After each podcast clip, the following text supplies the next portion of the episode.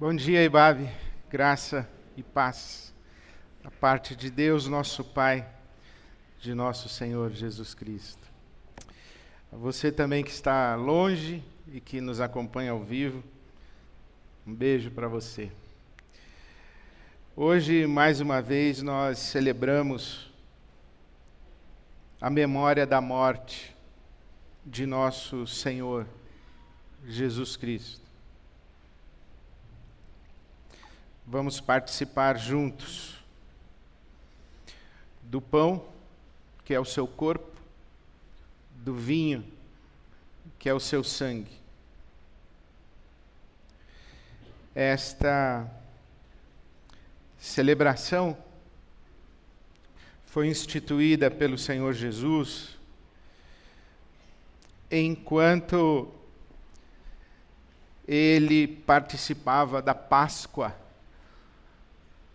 pela última vez com os seus discípulos, antes logo da sua crucificação. A Páscoa, como você sabe, é uma festa judaica. E como você também sabe, Jesus era judeu. Ele celebrava a Páscoa, anualmente celebrava a Páscoa. O Pessah. Quando os judeus rememoram, até hoje, a sua jornada para a liberdade. Aquele tempo, quando, pelas mãos de Moisés, Deus tirou o povo de Israel do Egito, depois de 420 anos de escravidão. Naquela ocasião, Deus se manifestou interpelando o coração de Faraó para que deixasse o povo de Israel livre. O coração duro de Faraó resistiu, e então você conhece a história das dez pragas que Deus enviou ao Egito, sendo a última praga a morte de todos os primogênitos. E naquela última noite de Israel no Egito, o sangue de um cordeiro foi aspergido sobre os umbrais das portas e janelas de todos os judeus no Egito. E o anjo da morte que passou sobre. Interessante que no inglês a Páscoa é Passover passar sobre, o anjo da morte passou sobre as casas onde o sangue marcava a identidade do povo judeu. Foram libertos naquela noite e, a partir dessa experiência, passaram então anualmente a celebrar a Páscoa, a libertação do Egito. Mais de 1500 anos anualmente, em cada casa de uma família judaica, a Páscoa vinha sendo celebrada até que estou aqui no Evangelho segundo São Mateus, o capítulo 26. Versículo de número 17 diz que no primeiro dia da festa dos pães sem fermento, no primeiro dia da festa da Páscoa, Jesus mandou que preparassem a, a celebração. E diz o versículo 26 de Mateus 26, que enquanto comiam, enquanto comiam a festa da Páscoa, Jesus tomou o pão, deu graças, por isso chamamos esse momento de ceia memorial, santa ceia ou Eucaristia. Eucaristia significa literalmente ação de graças. Por isso é que Jesus, tendo tomado o pão, deu graças, agradeceu a Deus, deu graças e disse aos seus discípulos: Tomem e comam, isto é o meu corpo. Em seguida, tomou o cálice, deu graças e o ofereceu aos discípulos, dizendo: Bebam dele todos vocês, Isto é o meu sangue, o sangue da nova aliança, que é derramado em favor de muitos para perdão de pecados. Eu lhes digo que de agora em diante não beberei deste fruto da videira até aquele dia em que beberei o vinho novo com vocês no reino de meu Pai. Até hoje, os judeus celebram a Páscoa e, quando estão reunidos à mesa, é costume que a criança mais nova pergunte: por que essa noite é diferente das outras? E então, a criança recebe a explicação, porque nessa noite celebramos a nossa jornada para a liberdade. Porque nessa noite celebramos a Páscoa, porque nessa noite nós nos lembramos que Deus, pelas mãos de Moisés, nos tirou da terra da escravidão, do tempo da servidão, nos libertou do Egito. A criança pergunta: por que essa noite é diferente das outras? Eu fico imaginando que se houvesse uma criança nessa noite em que Jesus está com os seus discípulos na, na última Páscoa que ele celebra com seus discípulos antes da crucificação, e uma criança perguntasse: por que essa noite é diferente das outras? Jesus diria: porque nessa noite o mundo será mudado de uma vez para sempre. Essa noite em que Jesus toma nas mãos o pão e o cálice, é a noite em que o mundo mudou.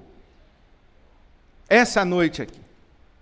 Hoje nós celebramos com o pão e o vinho o dia em que o mundo mudou. O dia em que a história mudou. Não é sem razão que no Ocidente, pelo menos, para nós cristãos, a história é dividida entre antes e depois de Cristo. Não é apenas a identificação de uma data, a data da crucificação, antes da crucificação e depois da crucificação, mas é o fato de que verdadeiramente existe uma grande ruptura nessa cruz de Cristo Jesus. O mundo muda, há um antes e um depois. Por isso que Jesus, ao tomar nas mãos o pão e o vinho, diz: Este cálice é o sangue da nova aliança. Nova aliança, uma nova aliança. O que celebramos hoje não é a Páscoa. Eu disse, a Páscoa é uma festa judaica. O que celebramos hoje é a memória de nosso Senhor Jesus Cristo, mais precisamente a memória da morte do nosso Senhor Jesus Cristo, é uma festa cristã. Há uma festa judaica com Moisés no Egito. Mas há uma festa em Jerusalém com Jesus. A nossa festa de hoje, com pão e vinho, é a festa de Jerusalém e de Jesus, não é a festa de Moisés no Egito. A Bíblia Sagrada vai dizer que com Moisés no Egito estabelece-se uma primeira aliança. Com Jesus em Jerusalém se estabelece uma nova aliança. Por isso que a sua Bíblia é dividida em Velho Testamento Antigo Testamento e Novo Testamento. Porque em Jesus começa uma nova era. Jesus inaugura um novo mundo. Jesus traz uma nova e absolutamente diferente perspectiva de realidade para a nossa relação com Deus, especialmente é disso que nós estamos falando. Qual a diferença entre a antiga aliança e a nova aliança? Basicamente uma só. A antiga aliança estava baseada no sacrifício de animais. A nova aliança está baseada na morte de Jesus na cruz do Calvário. Aqui no Egito, com Moisés, cada família separou um cordeiro, sacrificou esse cordeiro, aspergiu o sangue desse cordeiro nos umbrais de suas portas e janelas. E o anjo da morte que passou sobre o Egito poupou os primogênitos daquelas casas onde estava a marca do sangue. Jesus é chamado o Cordeiro de Deus que tira o pecado do mundo. Quando João Batista vê Jesus pela primeira vez, ele diz: Eis o Cordeiro de Deus que tira o pecado do mundo. Imediatamente, qualquer judeu que ouvisse isso na boca de João Batista, o profeta, faria uma referência ao Cordeiro da Páscoa do Egito. Essa experiência de sacrificar um cordeiro no Egito é também o fundamento da primeira aliança. Da primeira aliança que é baseada no sacrifício de animais.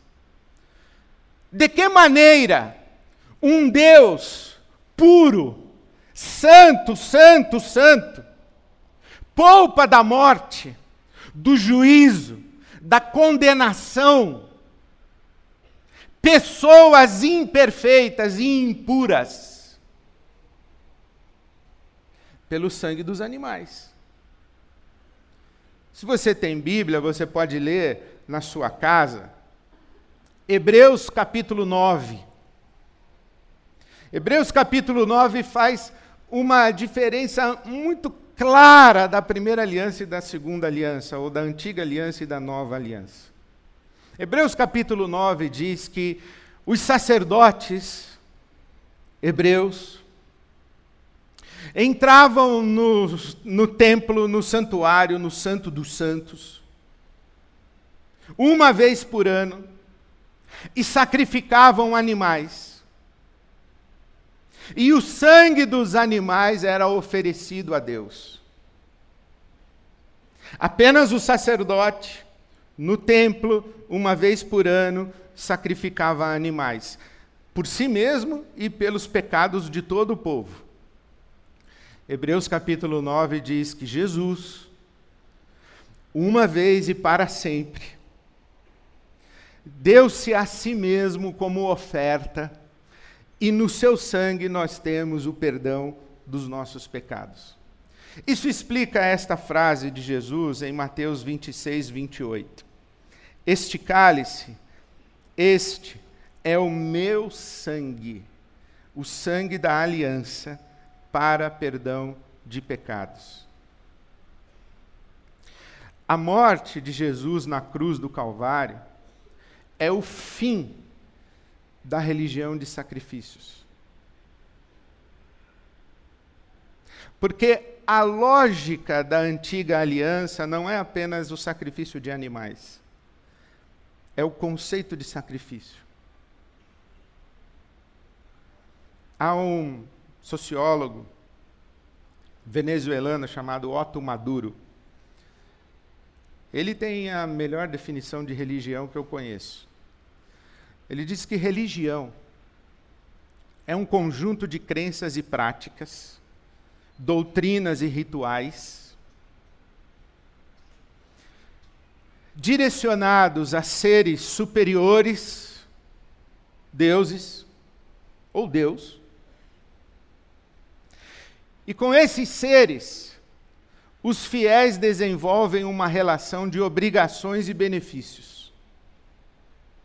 Você cumpre obrigações, recebe benefícios. Você não cumpre obrigações, recebe maldições. Como você não cumpre as obrigações que eu sei, você tem medo de receber maldições.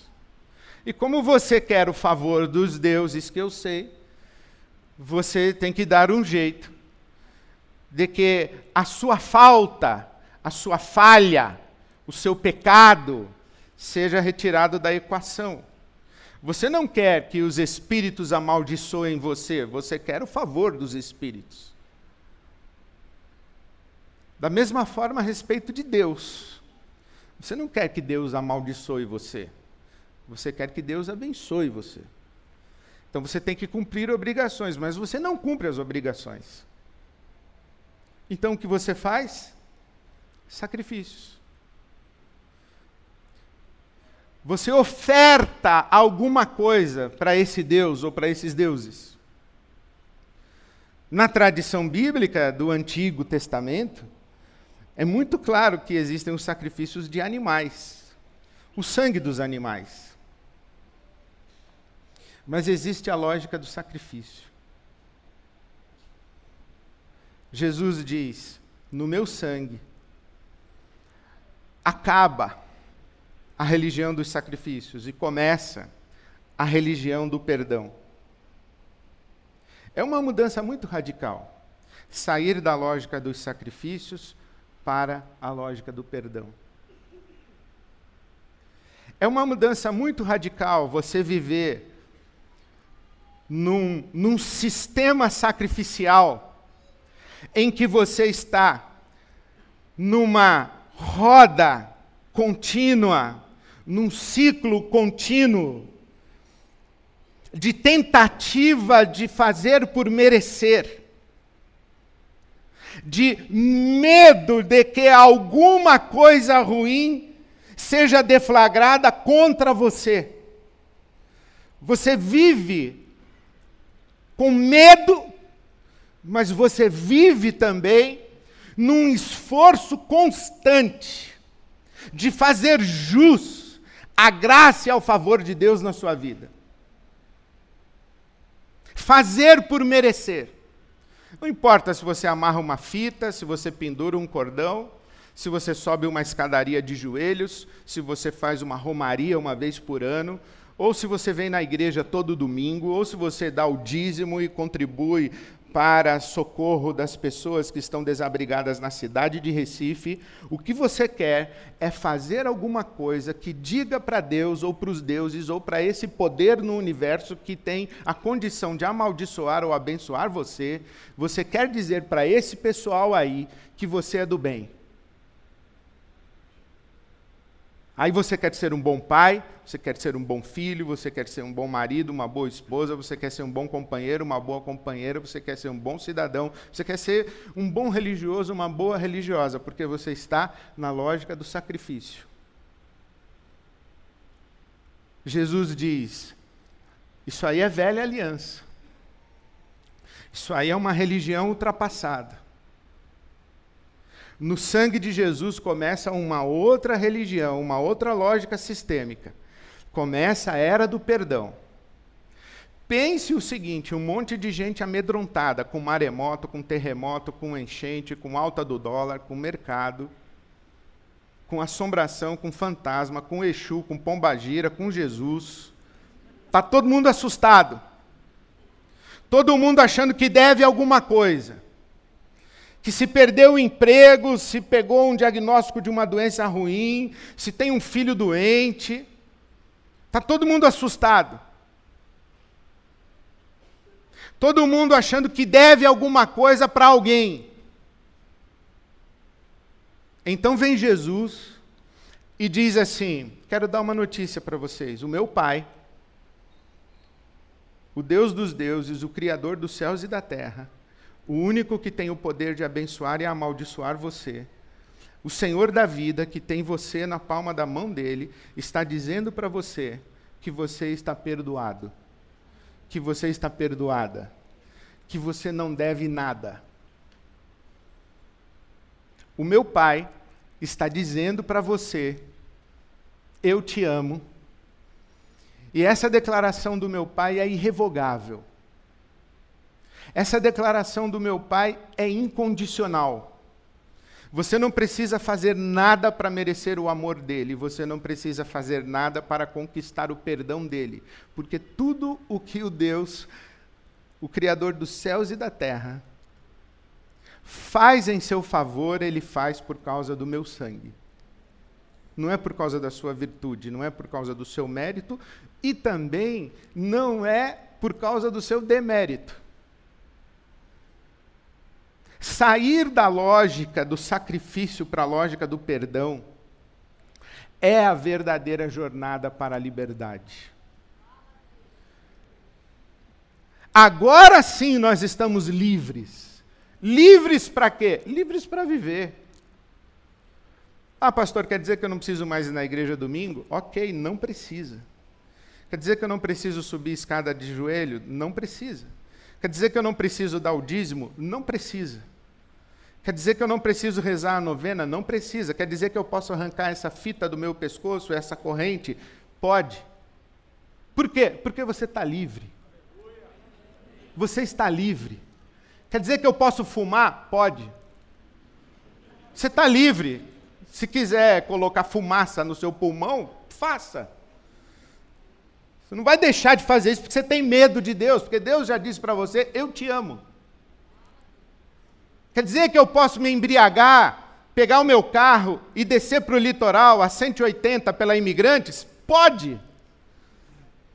Se quiser destruir sua vida, pode. Você não diga assim, ah, eu não vou me embriagar porque Deus vai me castigar. Não, Deus já falou que não vai te castigar. Deus já falou que te ama. Deus já falou que você está perdoado. Deus já falou que o amor dele por você é irrevogável. Por quê? Porque não está baseado no que você faz ou deixa de fazer.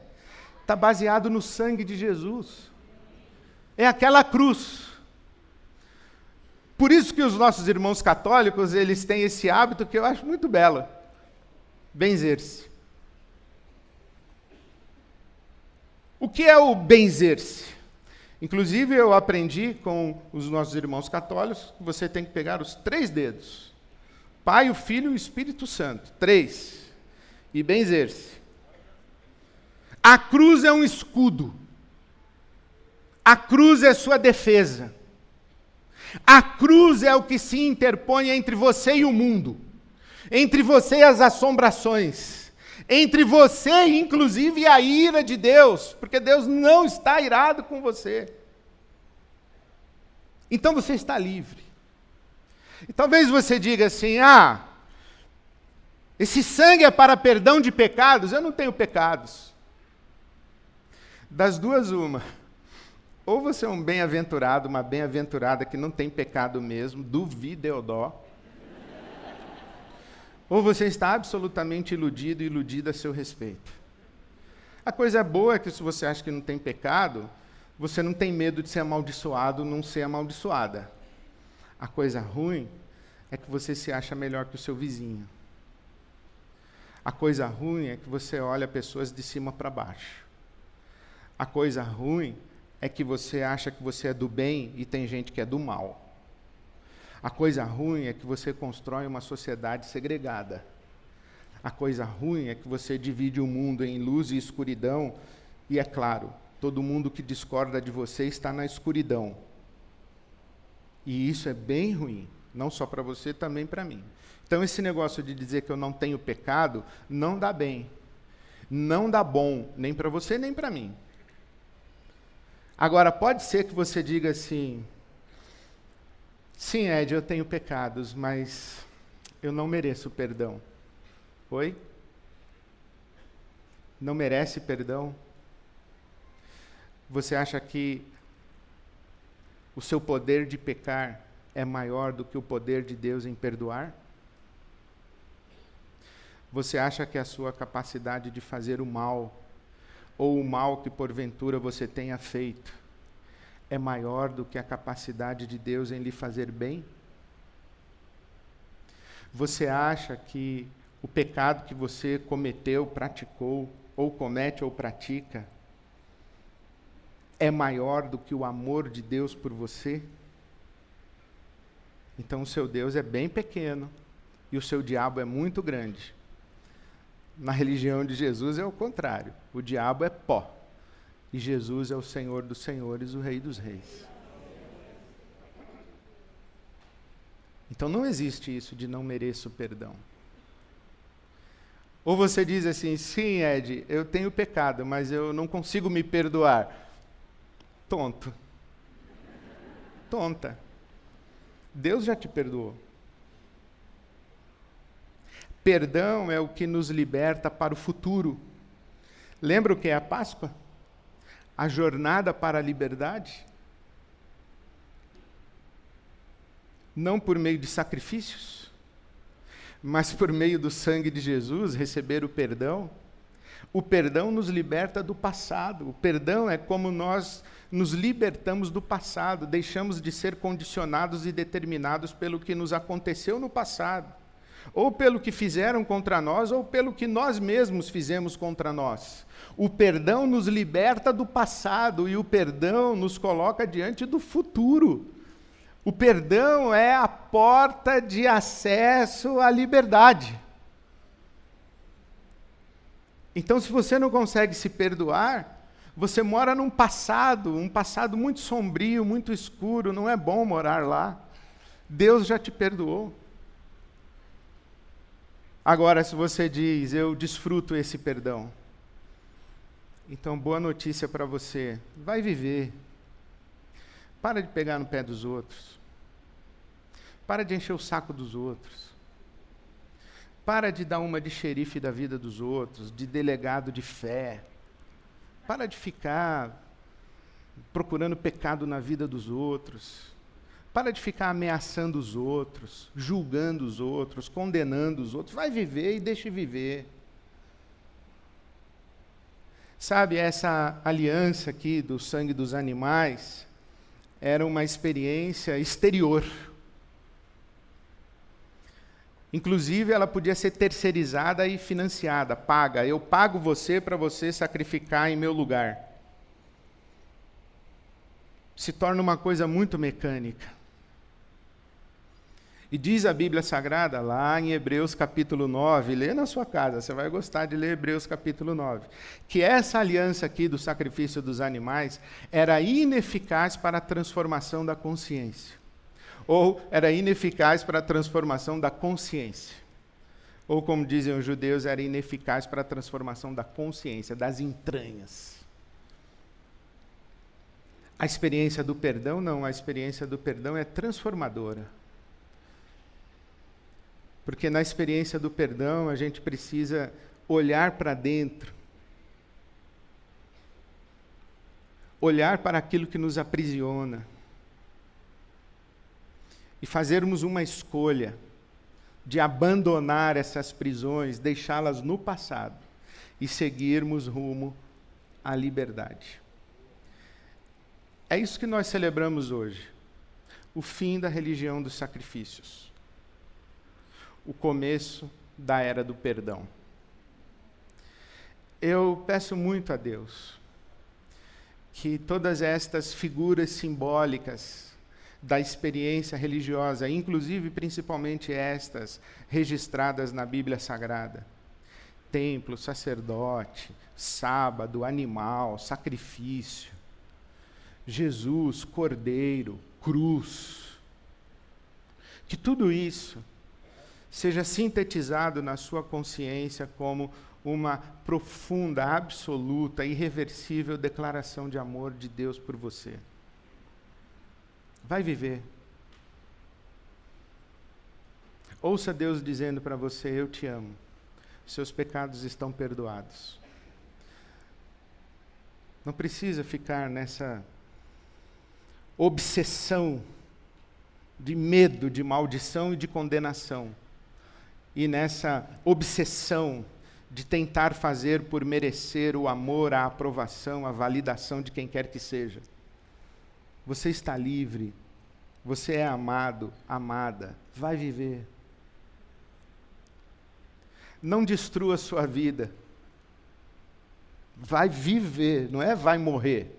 Ah, agora que Deus me ama, eu posso me acabar e posso ir morrer. Não, ao contrário, vai viver, porque eu posso ir morrer é a velha aliança. Então, vai viver. E terceiro, vai ajudar que os outros vivam.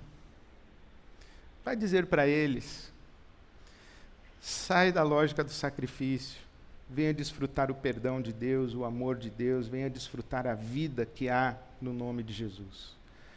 É isso que nós estamos celebrando hoje.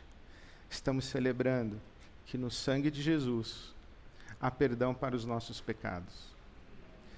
Talvez um dos, dos textos mais belos do Novo Testamento sobre tudo isso que eu falei seja da pena do apóstolo Paulo, quando escreveu sua carta aos Romanos, no capítulo 5, versículo 8, o apóstolo Paulo diz assim: Deus prova o seu amor para conosco, em que Cristo morreu por nós, sendo nós ainda pecadores. Quando Cristo estava naquela cruz derramando o seu sangue, Deus estava dizendo: Eu te amo. E ele não estava iludido a nosso respeito. E Deus continua dizendo: Eu te amo. Eu sei quem você é, mas eu te amo. Não se esqueça. Vai viver. Sai da lógica sistêmica do sacrifício. Isso aqui, ó, é culpa, frustração e ressentimento. Medo. Vai viver. Desfruta o perdão e o amor de Deus. Viva. Escolha a vida.